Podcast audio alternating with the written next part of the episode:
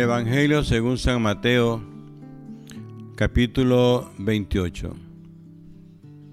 Al terminar el sábado, al clarear el primer día de la semana, María Magdalena y la otra María fueron a ver el sepulcro.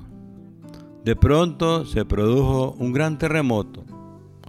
Un ángel del Señor bajó del cielo, se acercó, hizo rodar la piedra y se sentó sobre ella. Su aspecto era como el de un relámpago y su vestidura tan blanca como la nieve. Los que vigilaban se estremecieron de miedo y quedaron como muertos. El ángel tomó la palabra y dijo a las mujeres, no teman, sé que ustedes buscan a Jesús el crucificado. No está aquí porque ha resucitado como lo había anunciado vengan a ver el lugar donde estaba puesto. Ahora vayan rápido a decir a sus discípulos, ha resucitado de entre los muertos e irá delante de ustedes a Galilea. Ahí lo verán. Esto es les que he comunicado. Con miedo, aunque también con alegría, las mujeres partieron rápido del sepulcro y corrieron a dar el anuncio a los discípulos. En eso Jesús les salió al encuentro y las saludó. Ellas se acercaron, se abrazaron a sus pies y se postraron ante él.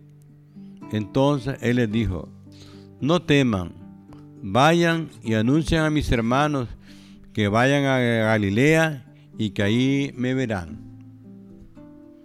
Mientras las mujeres se retiraban, algunos de los guardias fueron a la ciudad a contar a los sumos sacerdotes todo lo ocurrido.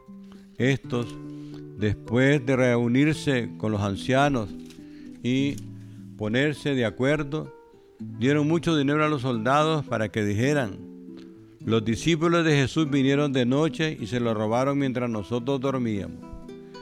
Y si el gobernador se entera de esto, nosotros lo convenceremos para evitarles problemas. Ellos, después de tomar el dinero, hicieron como se les instruyó. Y esta es la versión que se ha difundido entre los judíos hasta hoy. Los once discípulos fueron a Galilea, al monte donde Jesús los había mandado. Al verlo se postraron, incluso los que habían dudado. Jesús se acercó y les dijo, Dios me ha dado toda autoridad en el cielo y en la tierra. Vayan pues y hagan discípulos a todos los pueblos bautícelos en el nombre del Padre y del Hijo y del Espíritu Santo, y enséñenles a cumplir todo lo que yo les he mandado. Sepan que yo estoy con ustedes todos los días hasta el fin de los tiempos.